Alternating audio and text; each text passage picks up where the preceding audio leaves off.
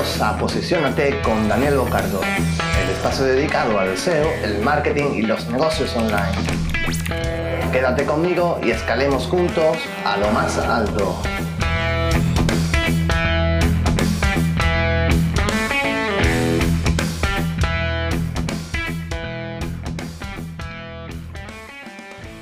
Bienvenidos a un episodio más donde vamos a hablar de los elementos claves del link building.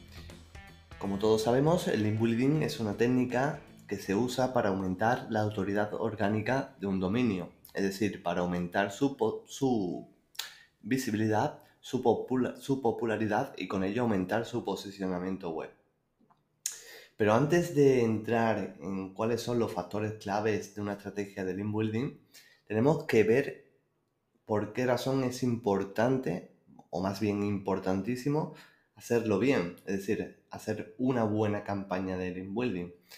El link building es una técnica que no está autorizada o bueno, recomendada por Google por el simple hecho de que no es una técnica que dé, o, se obtenga de ellos resultados naturales.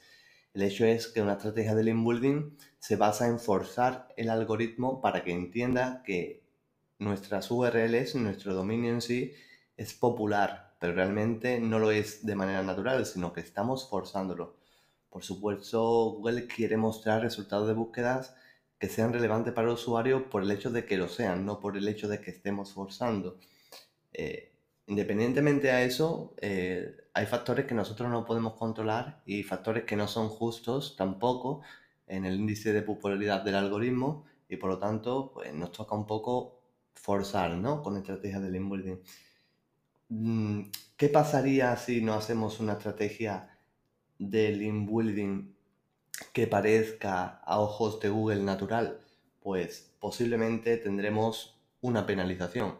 Hay dos tipos de penalizaciones, las penalizaciones algorítmicas, que son aquellas que, que te das cuenta que te ha sucedido cuando empieza a bajar el tráfico orgánico y que no son fáciles de detectar porque no hay nada que te lo indique de forma directa. Y después están las penalizaciones manuales, que sí que son fáciles de detectar porque aparecen en tu propiedad de ser console avisándote de que estás penalizado por X acción, ¿no? El hecho es que una penalización puede ser, tiene distintos grados y puede llegar incluso a la desindexación de, un, de una web. O sea, es algo que es preocupante si no lo hacemos bien. Pero no hay que ser alarmista porque si lo haces bien no tiene por qué haber ningún problema. Desde luego, en toda mi trayectoria como consultor SEO, en todas las estrategias que he llevado a cabo con grandes empresas, con pequeñas empresas y con emprendedores, nunca ha sido penalizado ningún dominio simplemente porque se ha hecho de forma correcta. Porque todas las estrategias que hemos llevado a cabo del inbuilding han parecido naturales no solo a los ojos de los usuarios, sino a los ojos de Google, que es lo más importante de todo. ¿Qué puede pasar también si hacemos mal una estrategia del inbuilding? Pues aparte de que nos penaliza, eh, no tenemos los resultados que, hemos, que, hemos, que, que esperamos de, de, esa inversión. O sea, es decir, estamos generando un gasto, estamos invirtiendo una cantidad de dinero que no tenemos retorno, independientemente de que nos penalice. Eh, es importantísimo, ¿no? Eh, de hecho, uno de los elementos claves para, para hacer una estrategia de link es estar seguro, seguros perdón, de los medios, de los blogs y de las webs donde se crean esos enlaces. Hay que tener claro que son medios, blogs y webs fiables, ¿no? Que, que tienen una trayectoria buena, que, por ejemplo, un factor importante es que tengan HTTPS en vez de HTTP. Eh, otro es, por ejemplo, que sepamos que con seguridad que no es una granja de enlaces, que sepamos también que en dicho blog, medio, webs mm, no se dedican exclusivamente a eso, ¿vale? Esos serían tips importantes para, para o sea, elementos claves para, para evitar penalizaciones. Otro punto, y digamos que para mí es el más relevante de todo, se trata de la modelación. Es decir, aquí tenemos que intentar modelar el éxito de los competidores que son ganadores, es decir, los que tienen más visibilidad. pero por URL, no por dominio. Es decir, vamos a suponer que tenemos que hacer link building para eBay, ¿no? Y queremos competir con Amazon. Por ejemplo, eh, no vamos a medir o modelar la, estrategia global de, Amazon. Vamos a modelar ciertas URLs de Amazon que compiten con nuestras URLs de eBay, en concreto y de forma independiente.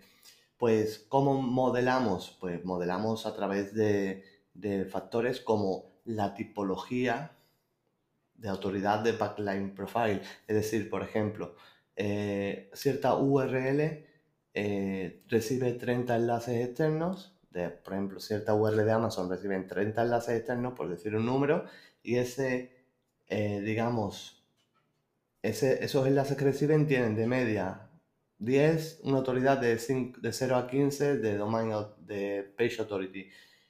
tiene otros 10 del 15, del 16 al 40 y otros 10 del 51 al 70, a 70 de Page Authority, por ejemplo, pues ya tenemos clasificado a esa URL para modelar, modelarla de manera de, autoritaria, es decir, por la autoridad que tiene los enlaces que apuntan a esa URL. Es un poco lioso, pero, pero si lo, si, lo aplicas bien, no tiene por qué dar problemas. Otra, otro elemento dentro de la modelación sería la temática, es decir, esa URL de qué tipología, de qué temática recibe esos enlaces. Eh, vamos a poner el caso de nuevo de las URLs de Amazon que, estamos, que queremos competir con ella y queremos modelar. Pues recibe esos enlaces de tiendas de moda, de tiendas de de deportes, de tiendas, de etcétera. Entonces tenemos que modelar ese, esa temática de enlaces entrantes. Y después tenemos el tercer punto que son los, los anchor text. Es decir, la, el anchor text es la palabra que enlaza al enlace propiamente dicho. Por ejemplo, si tú, yo en mi blog quiero enlazar a Amazon, en el enlace en sí le, le incluye una palabra. Puedo incluir Amazon, puedo incluir el producto, puedo incluir este enlace, etc. Entonces tenemos que modelar la tipología de anchor text que recibe, eh, que se incluyen en los enlaces que recibe esa URL para modelarlos. Otro elemento muy importante y, que no se tiene muy en cuenta porque normalmente se lanzan los enlaces y ya está. Y para mí es muy importante es el, seguimiento de la estrategia. Es decir, hay que, una vez llevada la estrategia a cabo, hay que seguirla, medirla, hay que evaluar qué, qué, resultados está dando. Y no solo a nivel de, tráfico, sino a nivel de, de autoridad orgánica. Es decir, si esa URL antes recibía X tráfico mensual, cuánto recibe ahora. Si esa URL antes tenía, la URL me refiero a, la que queremos otorgar más autoridad, a la que estamos trabajando. Si esa URL tenía antes un page authority de 30, ¿cuánto tiene ahora después de estas acciones? ¿De acuerdo?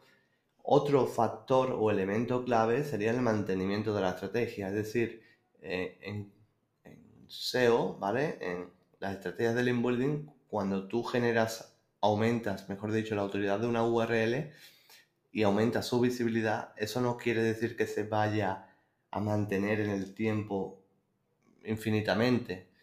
Eh, suele pasar que si durante un periodo largo, te hablo de meses, incluso años, se mantiene en esa posición, pero siempre llegan nuevos competidores, siempre eh, los competidores que ya tenías siguen creciendo, siguen generando autoridad y la posición va descendiendo. Por lo tanto, hay que hacer un mantenimiento de esa estrategia, que no significa invertir otra vez lo mismo de nuevo, sino significa crear los enlaces necesarios para que se mantenga en esa posición.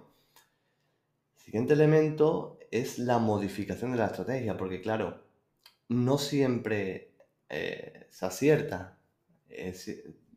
por ejemplo, cuando trabajamos con empresas importantes, eh, el margen de acierto es bastante alto y con empresas pequeñas también, eh, el margen de acierto es bastante alto, pero no siempre hay un 100% de, de acierto. Hay algunas cosas que, claro, no, no, no sabemos al 100% cómo funciona el algoritmo de Google, creo que lo sabrán muy pocas personas de, de la compañía y no siempre se acierta al 100%, por lo tanto muchas veces o en algunas ocasiones, mejor dicho, hay que modificar esa estrategia.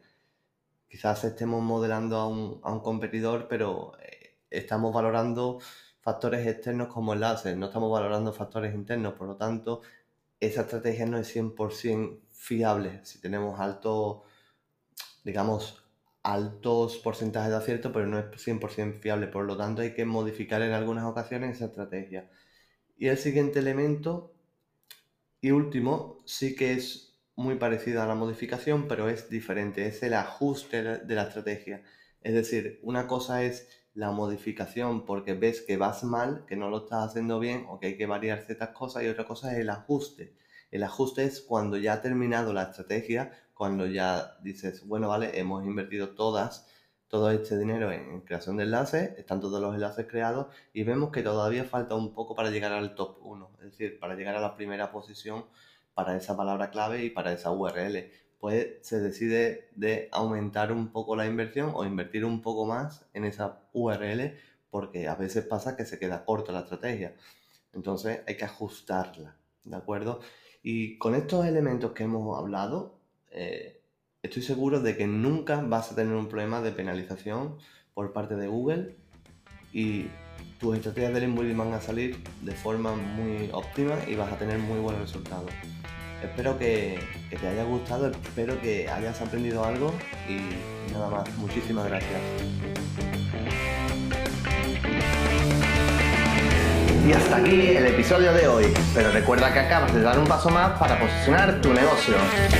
Si quieres trabajar conmigo o saber más sobre mí, puedes visitar mi web en www.danielbocardo.com.